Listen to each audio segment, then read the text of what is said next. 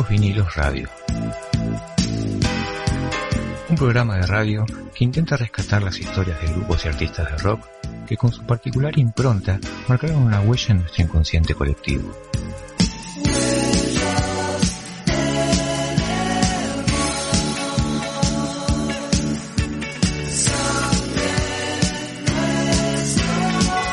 Estás escuchando Viejos Vinilos Radio. Música y más.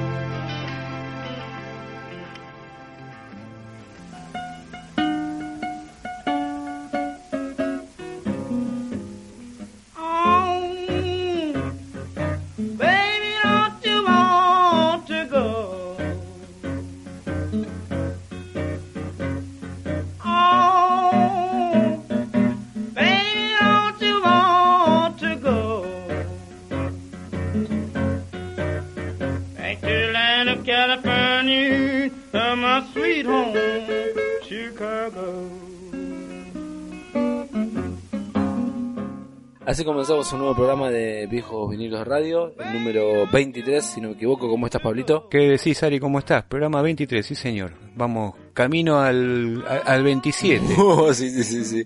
Camino al 27. ya van a saber por qué nos reímos. Y bueno, hoy vamos a hacer un programa especial hablando de este número 27, ¿no? El Club de los 27. ¿De qué se trata, Pablito, esto? El tristemente célebre Club de los 27 o Club 27, como le llaman, ¿no?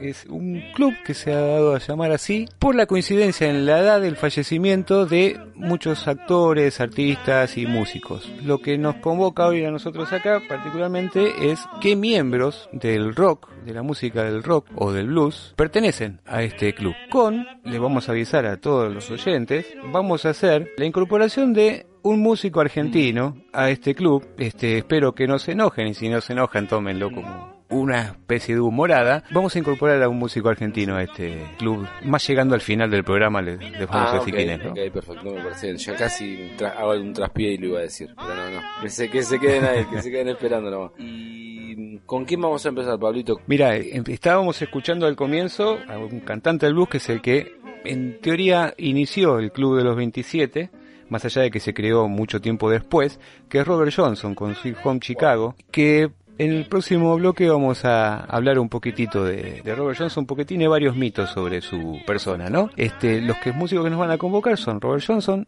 Brian Jones, Jimi Hendrix, ¿quién más, mi amigo? Janis Joplin, Jim Morrison, todos, todos bestias aparte, ¿eh? eh yendo un, poquito más adelante, Kurt Cobain, Amy Winehouse y el argentino, no sé si nombrarlo. Y el argentino, el, tapado, lo dejamos para después, así nos escuchan hasta el final, porque si no, viste, por ahí me lo cortan ahora el programa, ¿no, se, equivoca, se, enoja alguien. ¿Querés que vayamos a algo que habíamos leído en preproducción de Jack Kerouac o lo dejamos para después del tema? Vamos a Gise Rainbow. Sí. Y empezamos el segundo bloque con lo que me estabas contando que está muy bueno. Dale, listo.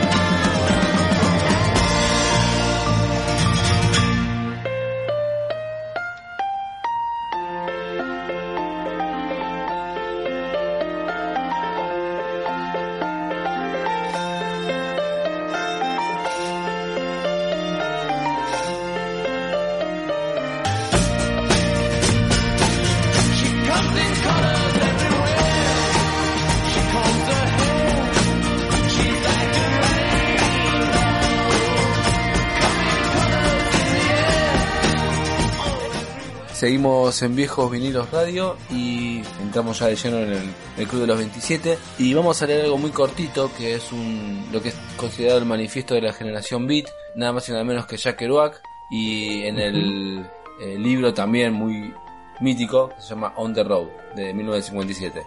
Dice Jack Kerouac, yo sigo a la gente que me interesa porque la única gente que me interesa es la que está loca. La gente que está loca por vivir, loca por hablar, loca por salvarse con ganas de todo al mismo tiempo. La gente que nunca bosteza ni habla de lugares comunes, sino que arde, arde, arde como fabulosos cohetes amarillos, explotando igual que arañas entre las estrellas. De Jack Kerouac. Como para abrir un poco, como se dice, el juego y hablar de estos, de estos muchachos que la mayoría que fueron súper talentosos, ¿eh? ya con los nombres que dimos antes, te da la, la paleta de, gente que de monstruos como música. Claro, y, parte de lo que decías vos, de lo que estabas leyendo, es esa ese, ese punto en común que tienen todos estos dentro del Club de los 27, ¿no? Que es el vivir demasiado rápido Total. y fallecerse joven, ¿no? Como decía James Dean, que tienen en común aparte de esto es que todas las muertes de estos personajes no fueron muertes naturales, o sea, son todas muertes bastante traumáticas, ¿no? Suicidio asesinatos, sobredosis de drogas, alcohol, este, fueron vidas demasiado tormentosas, ¿no? Me parece en un corto periodo de tiempo que lo llevó, bueno, a formar parte de este terrorífico club. Totalmente. Y, vamos a empezar por Robert Johnson, ¿no? Que quizás no es el, entre comillas, menos conocido, ponele. Claro, porque Robert Johnson en realidad eh, se lo incorpora después de que se crea el Club de los 27, pero se lo toma como que es el, iniciador de este famoso club. Robert Johnson, para aquellos que no, no conocen mucho de blues, era bluesero y se decía que tocaba bastante mal la guitarra era bastante mediocre como guitarrista, en cierto momento desaparece durante un año y medio de los lugares donde frecuentaba tocando la guitarra y cuando reaparece, aparece tocando la guitarra de una manera excepcional. Él comienza a decir y se comienza a decir entre el grupo de músicos que lo frecuentaban que había hecho un pacto con el diablo, o sea, le vendió el alma al diablo a cambio de ser el mejor intérprete de guitarra de, blues de la época.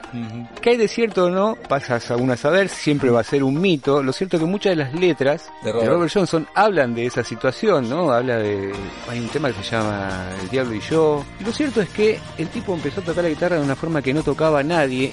Y lo más curioso, empezó a tocar la guitarra de seis cuerdas, cuando en esa época se tocaba guitarra de cinco normalmente entre los luceros. Pero bueno, esa es parte del mito. La otra parte de que no es tan mito, sino que es más realidad, es la muerte de Robert Johnson a los 27 años en manos de un marido celoso. Robert Johnson era un tanto mujeriego, si se lo puede decir de esa manera, y un marido celoso le envenenó el whisky y termina muriendo dos, dos días después del envenenamiento. De. Esto acrecentó con el tiempo, que más adelante ya lo vamos a empezar a nombrar cuando hablemos de Brian Jones, el tema del famoso Club de los 27, ¿no?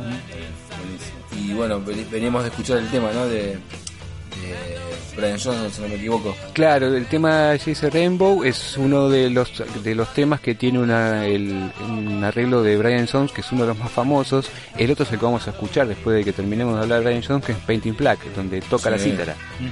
Raro, ¿no? raro, es raro, es raro.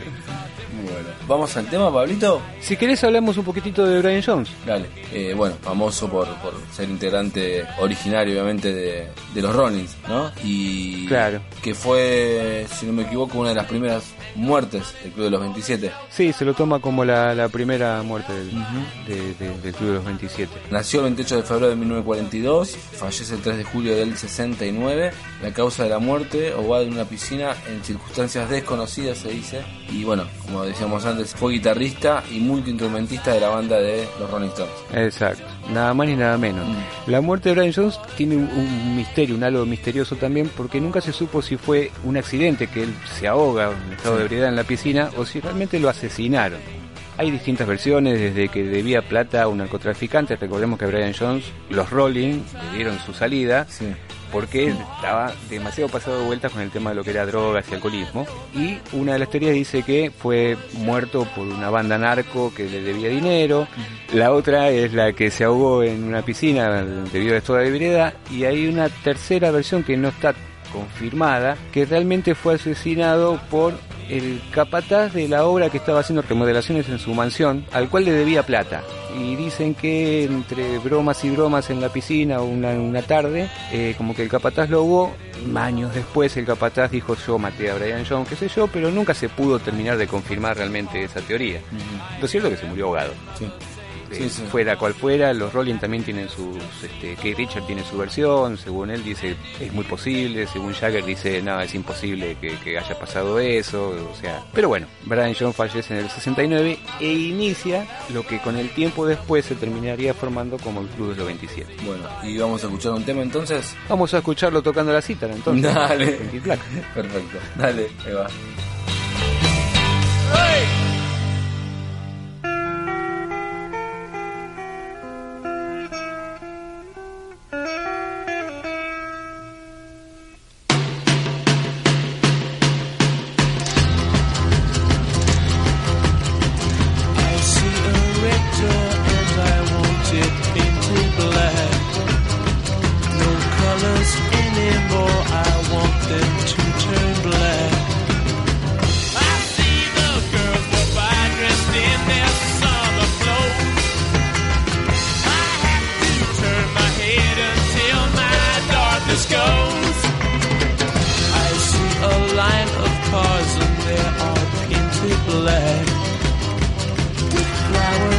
my love hope never to come back.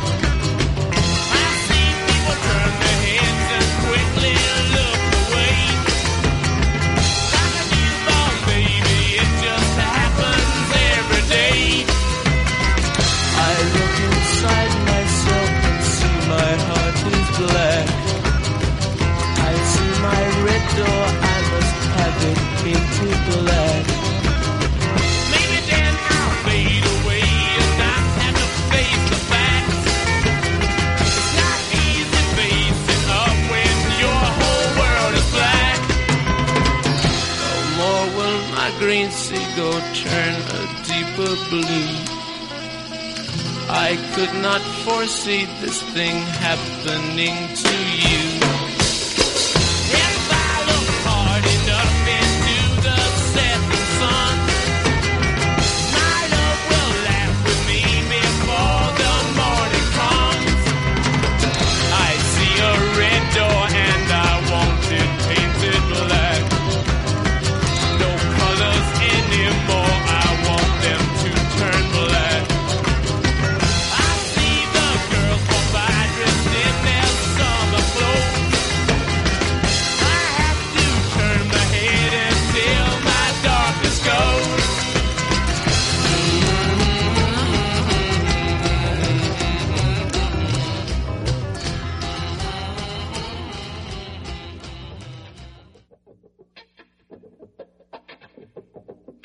Escuchando Viejos Vinilos Radio. Música y más.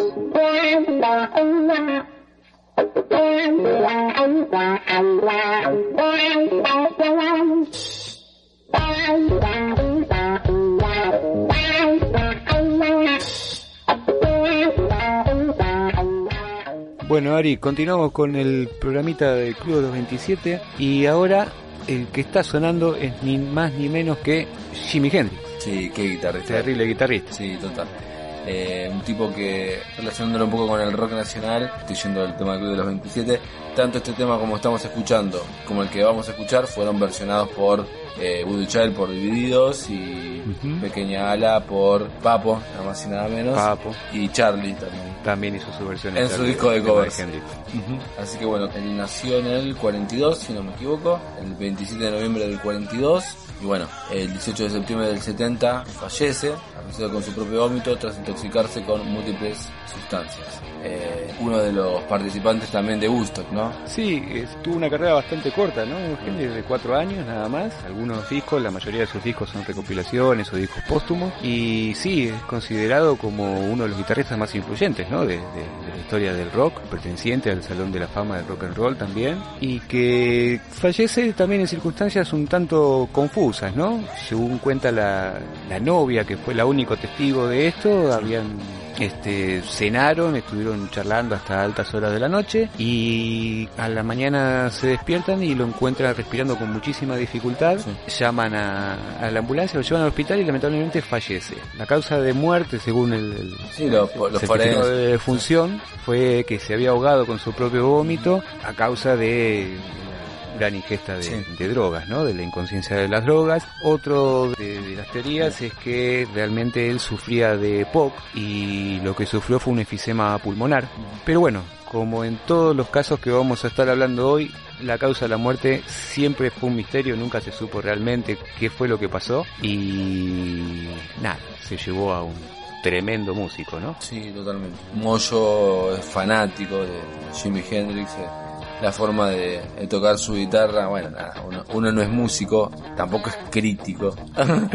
Este, pero nada, nada, toca como la bestia y, y intenta muchas veces en vivo nada, copiar ciertos artilugios de, de Hendrix. Pero Sí, sí, Moyo es un, una, es una gran antena de los shapes que tenía Hendrix para tocar, ¿no? E- es- ese, ese sonido, sacarle ese sonido a la guitarra que es típico de Hendrix, Moyo lo lleva creo que casi a la perfección. Y es algo que le gusta, ¿eh? Sí, totalmente. totalmente. Así que nada, un, un músico también. La verdad que to- casi todos los que vamos a tocar fueron grandes y marcaron, ¿eh? O sea, en este caso Jimi Hendrix seguramente, después los que vamos a nombrar, que no voy a adelantar también, eh, son, son muy, muy grosos en lo, en lo que hicieron. Más allá de la leyenda después que, se termina haciendo por, por esto, bandas que marcaron, ¿no?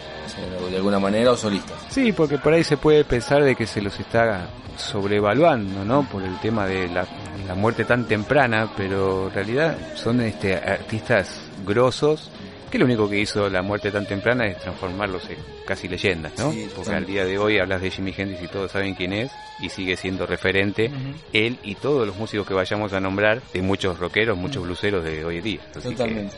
Nada, me parece que es, es, es importante reconocer el talento más allá del famoso club de los 27. Exactamente. Bueno, vamos a escuchar entonces Pequeña Ala, ¿no? Traducido al, al español. Sí, señor, pequeña ala del gran James Marshall Hendrix. Dale. Y seguimos con el bloquecito 3 Dale. y, y vemos que bien. Nos falta menos para develar quién es el, entre comillas, 27 de Argentina. Exacto. Dale, ahí vamos con el tema.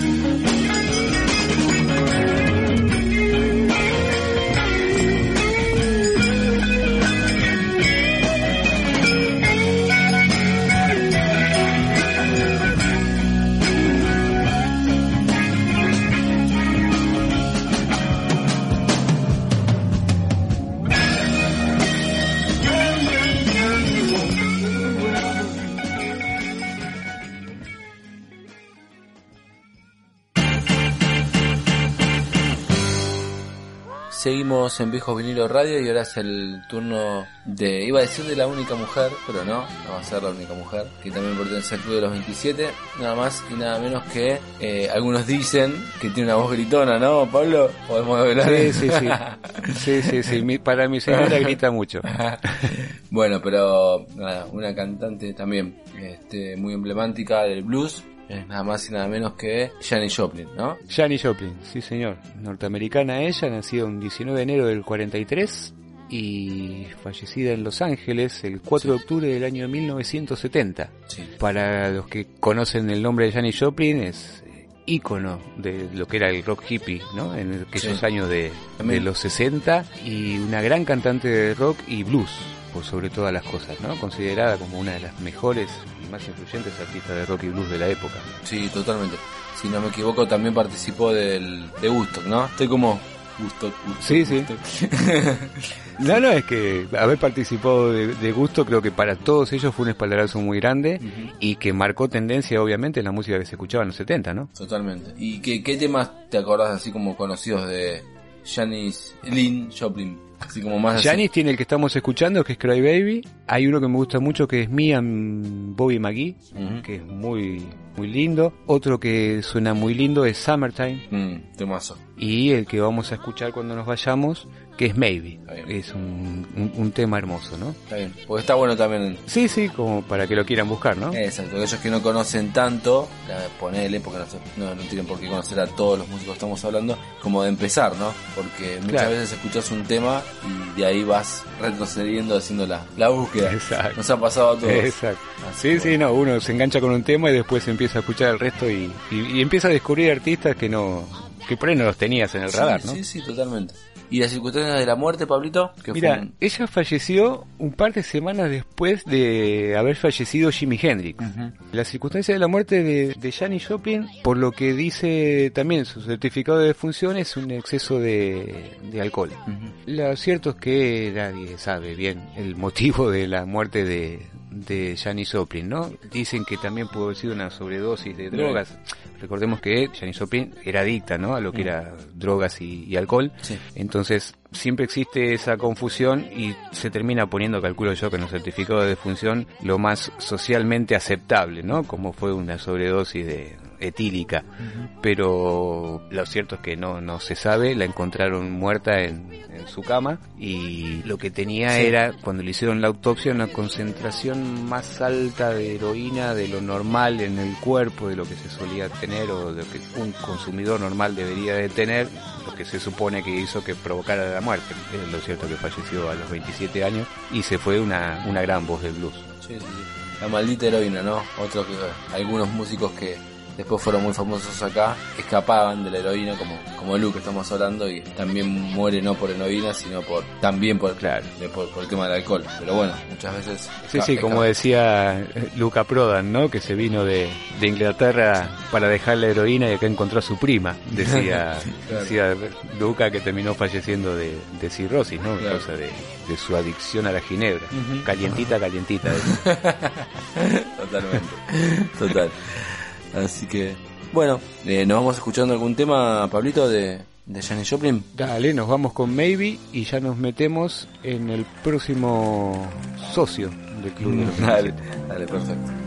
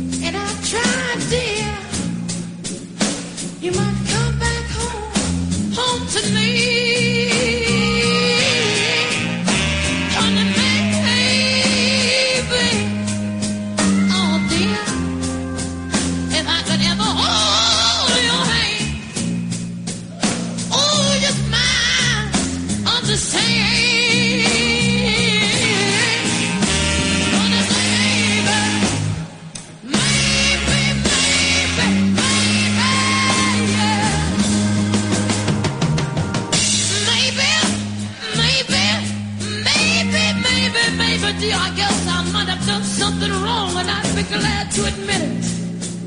If you'd come back home to me.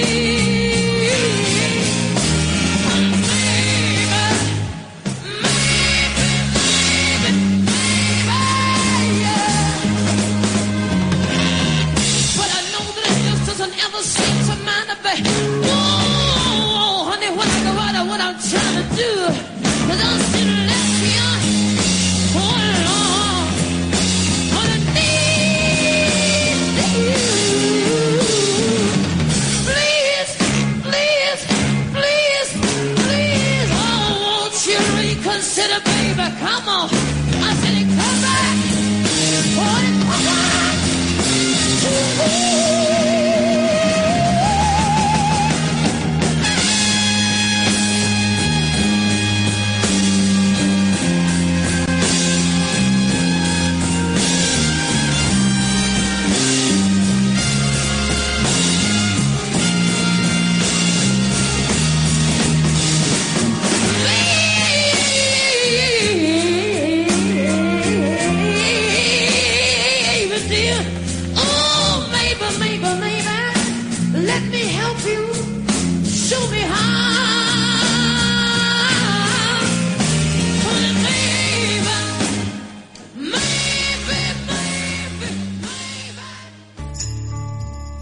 Escuchando Viejos Vinilos Radio. Música y más. This is the end. Beautiful friend.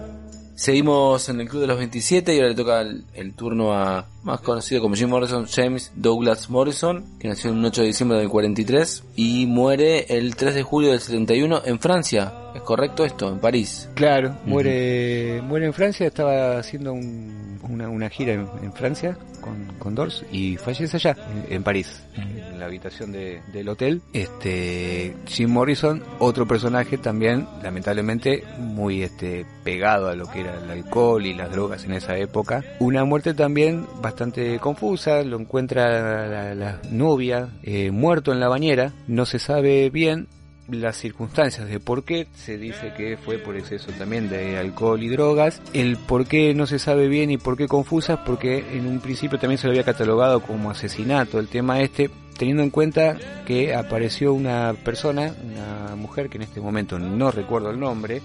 Que dice ser la que le consiguió la heroína para su consumo y que esa heroína era de demasiada pureza, algo a lo cual no estaba habituado Jim Morrison. Pero bueno, lo cierto es que él, el certificado de función de Morrison se lo toma como una, como una muerte accidental, ni como suicidi- suicidio, perdón, ni como asesinato, ¿no? Con la muerte de Morrison es donde se crea el famoso Club de los 27, porque Morrison muere el 3 de julio del año 71, que son exactamente dos años justitos de la muerte de Brian Jones, que fallece un 3 de julio del año 69. Esta seguidilla de muertes es la que da inicio al mito del Club de los 27, que después durante un par de años se los dejó olvidado hasta que venga el próximo integrante que vamos a hablar en el próximo bloque.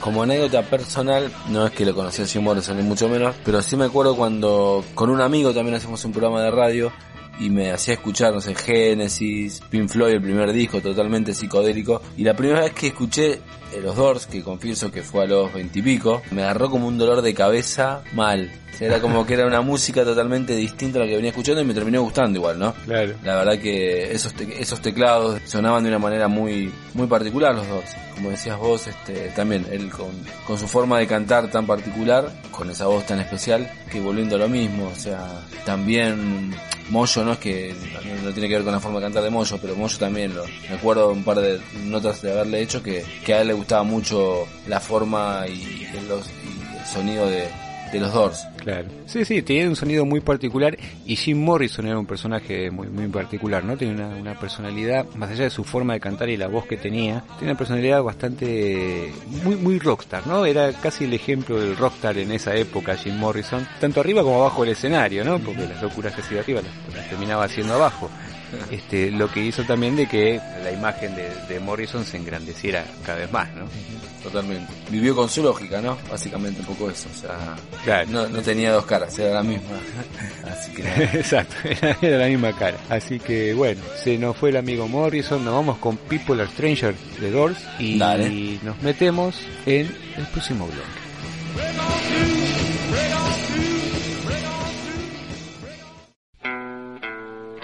People are strange when you're a stranger. Faces look ugly when you're alone. Women seem wicked when you're unwanted. Streets are uneven when you're down. When you're strange, faces come out of the rain. When you're strange, no one remembers your name. When you're strange when you're strange, when you're strange. People are strange when you're a stranger. Faces look ugly when you're alone. Women seem wicked when you're unwanted. Streets are uneven when you're down.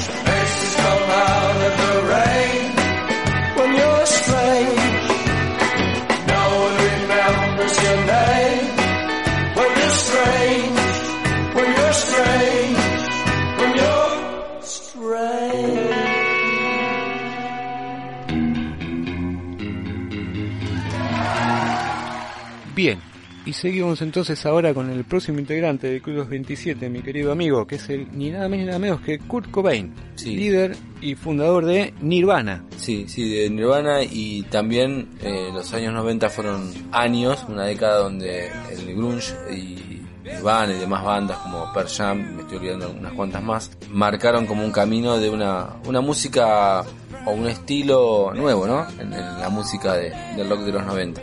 Eh, así que Sí, fue... sí, la generación X, por decirlo Sí. de alguna manera, Sí. se crió con esta con esta música, ¿no? Totalmente. Él nació el 20 de febrero del 67 en Seattle, Washington y murió el 5 de abril del 94, ¿sí? Exacto. ¿Querés comentar un poquito cómo fueron los antecedentes y algunas leyendas que hay sobre qué pudo haber causado la muerte de, de Kurt Cobain? Sí, Cobain tenía la particularidad de que él no quería ser famoso. Tenía cierta fobia a ser famoso, pero lamentablemente la fama, viste que a veces no golpea, simplemente llega.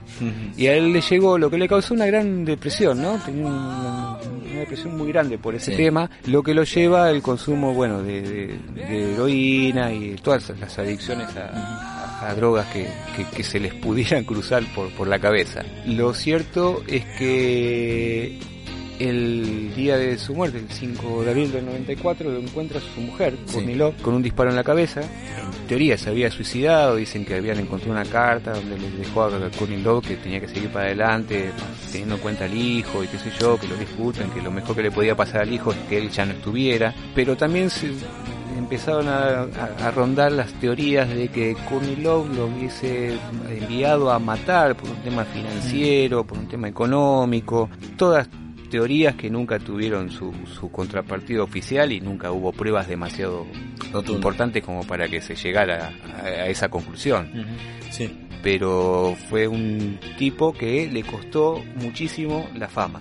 La verdad que le costó muchísimo la fama, con lo cual no es muy loco que haya decidido terminar con su vida. Hay una anécdota que cuenta la madre, que es la que acrecienta el hecho del- de que el Club de los 27 se hiciera más famoso, que en una entrevista la madre dijo, ahora se ha ido y se ha unido a ese estúpido club. Dije que no se uniera a ese estúpido club. Hay quienes dicen que la madre lo decía porque tíos y parientes habían seguido el mismo camino del suicidio y ella hablaba de ese club, no del club de los 27. Pero hay quienes dicen que él quería morir a la edad de los 27 años, que él quería pertenecer a ese club. Son todas que- cosas que se dicen, que hay todo de cierto, que hay de incierto en todo esto, no lo sabemos, simplemente transmitimos como loritos. Exacto. Hay, hay dos cosas, dos cosas, eh, igual para agregar como información o como data. o- Charlie, después que pasó lo que pasó con Kurt Cobain, se pintó el, el pelo de amarillo, ¿no? Y, Claro, y para la época un- de MTV. Exacto. Y, y lo homena- homenajeó de alguna manera de esa manera y fue una, una muerte que le pegó bastante a Charlie. Y otra cosa que te quería comentar era cuando hablábamos un poco del tema de la fama y que a veces los músicos no se bancan la fama ni que no terminó en suicidio y volvemos otra vez a, a Moyo, que una vez nos contaba eh, que lo deben encontrar un montón de músicos también, que el hecho de que a veces cuando estás muy arriba después de un recital, eh, como pone, no sé, puede ser un Obras, puede ser un Vélez, puede ser un River, no importa cuál, ellos es como que necesitan eh, bajar eh, Claro. la, la forma de, de no quedársela o que no se golpee ese, ese contraste, ese vacío que hay entre mucha gente gritando y nada, coreándote. Pero ellos a veces necesitan bajar y estar con, con su familia o con sus allegados como para que no le Sí. golpee tanto esa irrealidad o esa realidad que se vive en ese momento. Pero no es la, la de- no es la de todos los días. Entonces bueno, un poco quizás eso le, quizás le pasó a, a Cobain, le, le pasó a Moyo y le pasa mucho a, a muchos músicos también, ¿no? El hecho de que a veces no... Sí, de hecho, me haces acordar a, a Charlie cuando contaba después del adiós sui generis, ¿no? De, que se fue a comer una pizza con, con María Rosa Llorio y de repente el tipo sentado en una mesa, nadie le daba ni cinco de bola. Es decir, hasta, hasta hace media hora estaba en un, en un escenario con 12.500 personas mirándome Exacto. y ahora estoy solo comiendo una pizza, ¿no? Totalmente. Y, y a veces nada, hablando un poco de eso, quizás hasta ellos necesitan ser un poco anónimos, ¿no? En algún Claro. momento que eso también sana un poco esa, esas locuras que debe ser, que no nos pasó a nosotros. No, no. de ser conocidos y que te paren por la calle. Pero bueno, nada. No, no. Eh, son formas de sanar que tienen cada uno, algunas a, a veces que terminan bien y otras que no se pueden sanar y no terminan tan bien como el Club de los 27. Exact- Exactamente. Así que bueno, nos vamos con All Apology de Nirvana Dale. y nos metemos con el argentino que Viejos Vinilos Radio va a incorporar hoy al Club de los 27. Dale, vamos.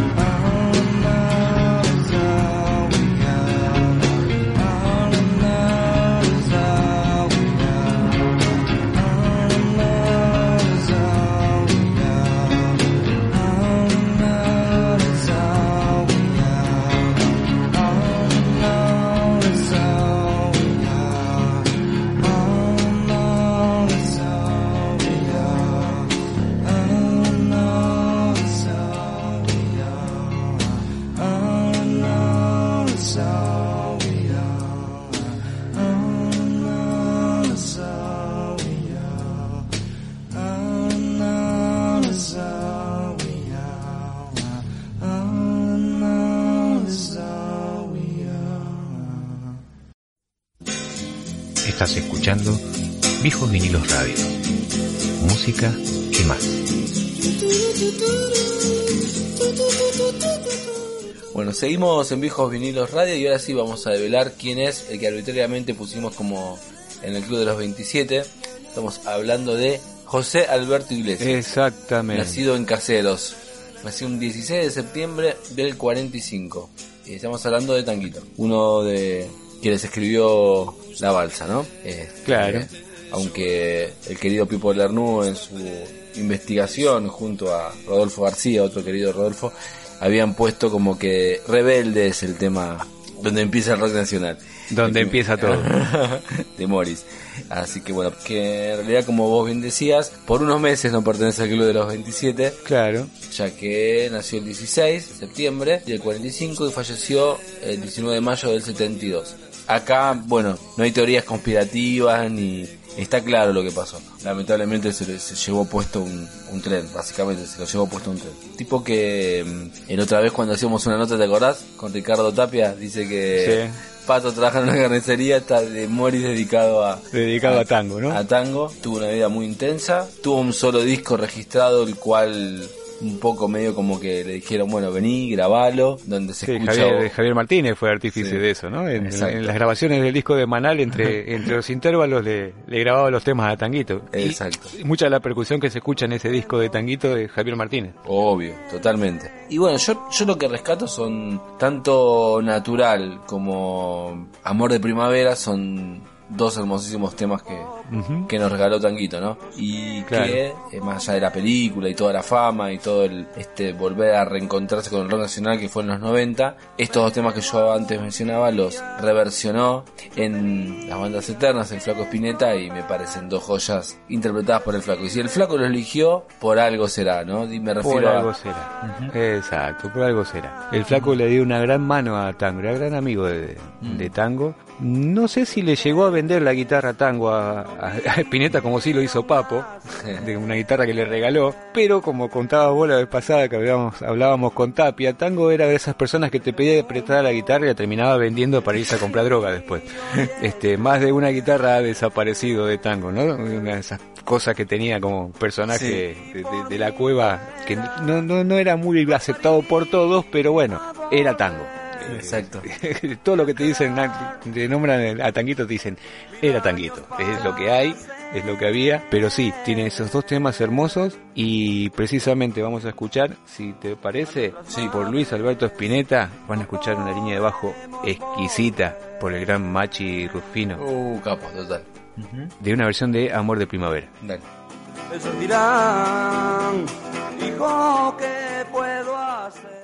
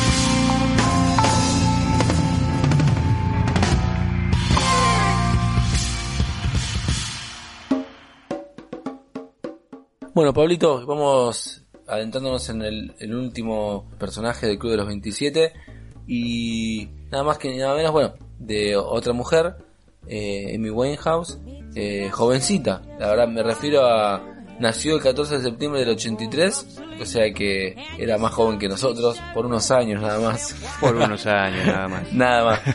Y falleció el 23 de julio del 2011 por alcohol también, ¿no? Can- eh, cantante y compositora de soul y una voz de aquellas, ¿no? Hermosa voz que tenía esa, esa chica. Sí, una, una de las mejores voces de, de rhythm and blues, el soul, de, de- de los últimos tiempos, casi contemporáneos estamos nombrando que falleció en 2011. Eh, tiene un registro vocal que se lo describe como absolutamente poderoso. Uno la veía cantar a Amy Winehouse, era una mujer muy flaquita, Sí. pero que tiene una voz infernal y que marcó tendencia en- hasta en la moda por la forma en la que ella aparecía, ¿no? Mucho tatuaje, un peinado muy alto que se hacía y lo que llamaba la atención de las presentaciones de Amy Winehouse, si alguno busca algún video en YouTube, precisamente del tema Rehab, era el coro. Los dos negros que hacen el coro se llevan el espectáculo. Más allá de lo que cantan, lo que bailan esos muchachos. Pero bueno, nos centramos en nuestra querida Amy Winehouse, quien también se fue a la edad de los 27 años Sí. por este constantes problemas que tenía, ¿no? De, de- de alcoholismo, tenía una adicción de alcohol bastante grande, se ha intentado rehabilitar muchas veces, a lo cual respondió con el tema Rehab, que vamos a escuchar después, diciendo de que no, que ella no necesitaba ninguna rehabilitación, palabras más, palabras menos, ella estaba dentro de todo feliz, aunque tres años antes de su muerte ella había dado a conocer de que tenía cierto temor y tenía miedo de morir antes de los 27 años, ¿no? O sea, le rondaba por la cabeza el tema del Club de los 27 y sabía que estaba desbarrancándose, pero bueno, no tampoco hizo demasiado como para poder este, salir de esa situación. Sí, sí, la verdad que eh, obviamente es una lástima y el tema es que, bueno, que a veces en esos enrollos eh, a veces eh, es difícil salir, ¿no? Entonces uno capaz Claro. que tiene las ganas de, pero internamente no puede. Seguramente, digo, le habrá pasado un poco eso también. Las ganas de, el miedo de y el no poder salir. O sea, porque cuando te enrollas en un tema eh, no es tan fácil. No es tan Ah. fácil. Este, eh, eh, Winehouse tuvo solamente dos discos. Editó el primero llamaba Frank, que le puso Frank por Frank Sinatra, del cual ella era admiradora ferviente. Y el último, que fue Back to Black, que termina siendo este uno de los álbumes más vendidos, precisamente por la temprana muerte ¿no? de, Sí. de Amy Winehouse. Si te parece, Dale. dejamos a Amy Winehouse con sus adicciones y demás, escuchamos Sí. Rehab y nos vamos ya para el bloque final de este hermoso programa tétrico, pero hermoso programa de, de viejo vinil. Dale, dale. I'm for trouble, you know that I'm not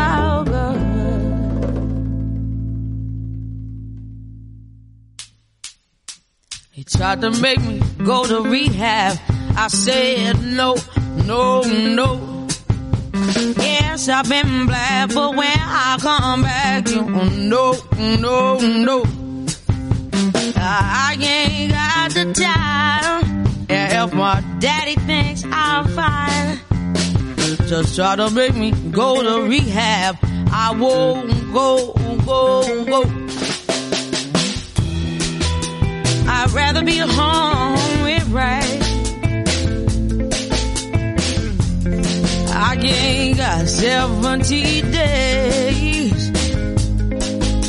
Cause there's nothing, there's nothing you can teach me that I can't learn from Mr. Hathaway. I didn't get a lot of your class, but I know it don't come in a shot glass. They try to make me go to rehab. I said no, no, no. Yes, I've been black, but when I come back, you oh, no, no, no. I ain't got the time. And if my daddy thinks I'm fine, Just try to make me go to rehab. I won't go. The man said, Why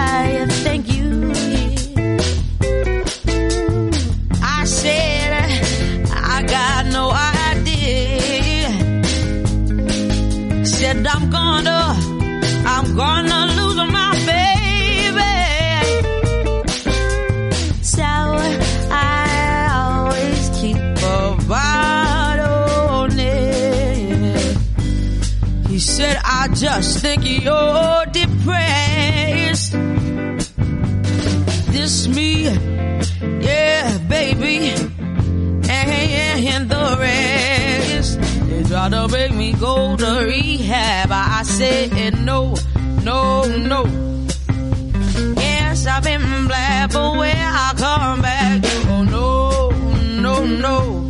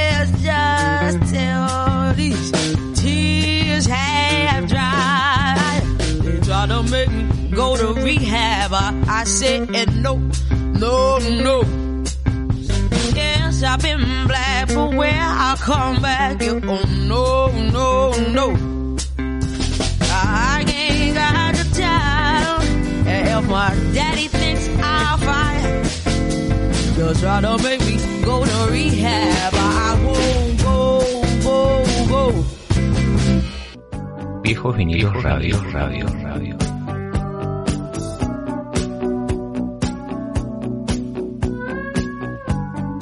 Música y más.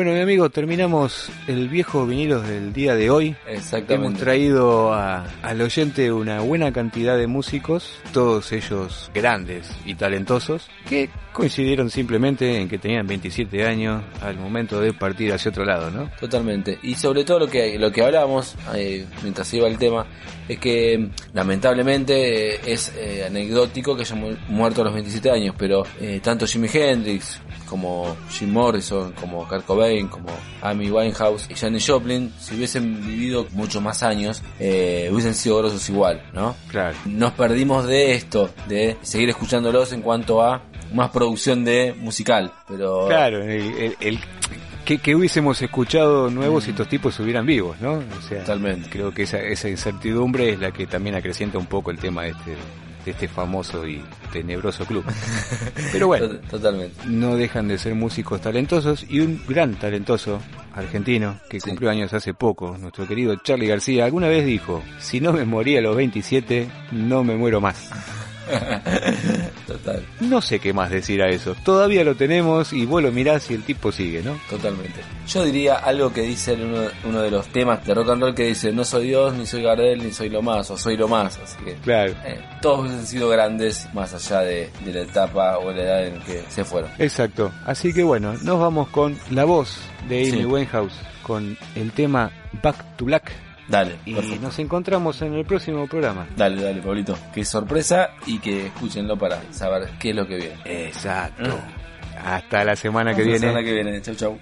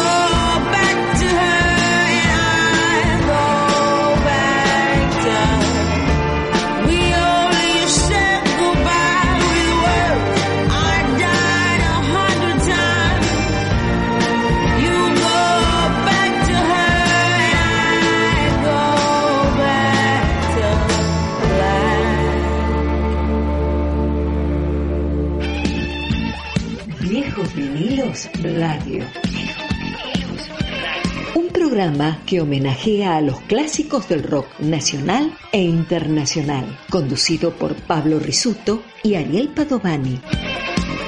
Cada martes de 17 a 18 por Radio Palabras del Alma de Pilar y de 18 a 19 por Mochileros Radio. Viejos vinilos radio.